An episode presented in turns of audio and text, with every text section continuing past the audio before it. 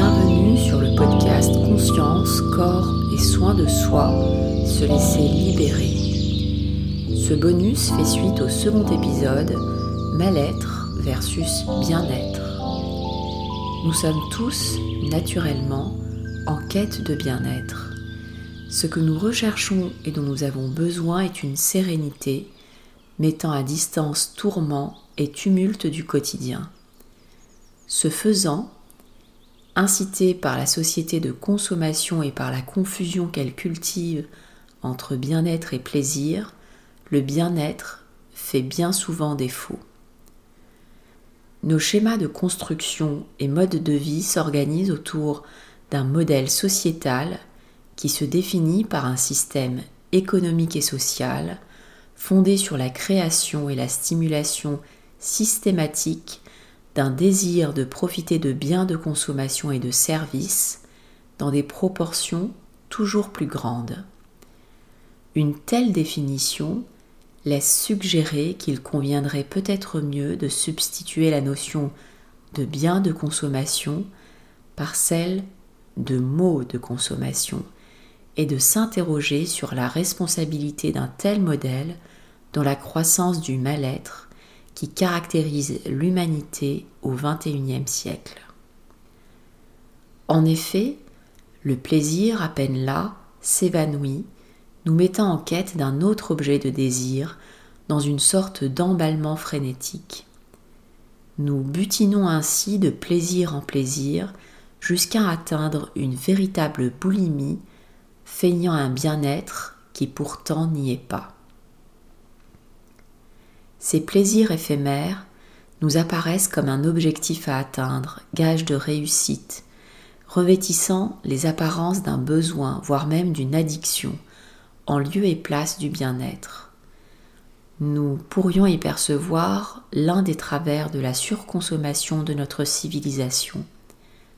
Consacrer tant de temps et d'énergie dans le seul but de cumuler objets de désir interroge sur le bien fondé de tout cela. Un tel système est-il garant d'une qualité de vie et de bien-être? Peut-on combler notre légitime besoin de tranquillité intérieure en accumulant désir et plaisir? La question du mal-être et du bien-être renvoie à la différence fondamentale entre avoir être. Bernard Sensfelder nous explique en quoi le plaisir est un leurre, le bien-être ne pouvant se définir par un cumul des avoirs. Le bien-être impliquerait non pas d'avoir plus, mais sans doute d'avoir moins, moins de mal-être. Avoir moins de mal-être, moins de tension dans nos corps, moins de circuits réflexes de peur et de culpabilité dans nos cerveaux, serait la bonne voie. Avoir moins de mal-être offrirait plus d'espace pour être et sans doute mieux être. Avoir moins, être mieux, tel pourrait être le slogan du bien-être. Alors comment s'alléger des tensions peur et culpabilité réflexes, présentes à notre insu, mais qui néanmoins nous gouvernent? Est-ce seulement possible?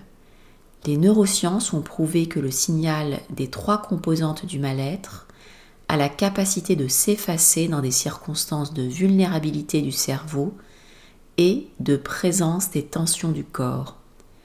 Autrement dit, un apaisement est possible à condition de contrebalancer les pouvoirs entre corps et cerveau. Un cerveau vulnérable, parce qu'en léger état d'hypnose, lâcherait les commandes là où le corps, lui, serait aux commandes, en laissant exprimer ses tensions. C'est ce que propose l'énothérapie en détrônant le cerveau et en focalisant la thérapie sur le laisser-faire du corps. Dans ces circonstances, une fois l'hypnose levée, le cerveau constate l'intégrité physique du corps qu'il a la mission de protéger et ce malgré la présence de tension et du signal de peur ou de culpabilité. Le cerveau supprimera alors, via la neuroplasticité, le signal de danger précédemment mémorisé comme tel.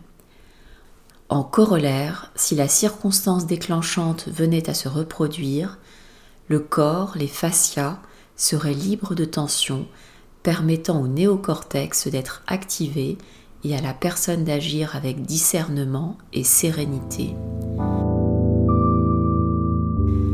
Ainsi, tout ce qui déclenche en nous tension, peur ou culpabilité nourrit notre mal-être. C'est elle qu'il conviendrait de soigner pour laisser place au bien-être. L'énothérapie propose un dispositif pour soigner les tensions passées et présentes, permettant de s'affranchir de potentielles tensions à venir à l'échelle individuelle et collective.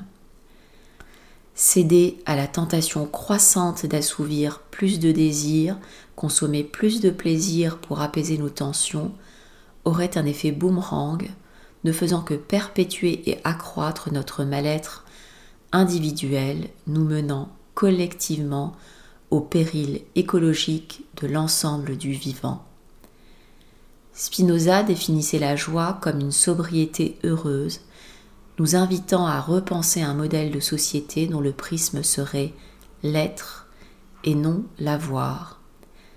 Je vous propose de reprendre la définition officielle de ce qu'est la société de consommation rappelée au début de cet épisode et de remplacer l'objectif de désir de biens de consommation par celle de bien-être.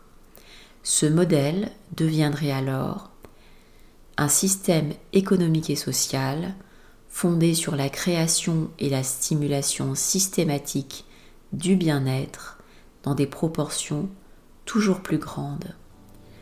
Ce changement de paradigme transformerait notre société basée sur l'avoir en une société œuvrant pour l'être, le bien-être. Je vous remercie pour votre écoute et vous dis à très bientôt pour le troisième épisode intitulé La construction du personnage.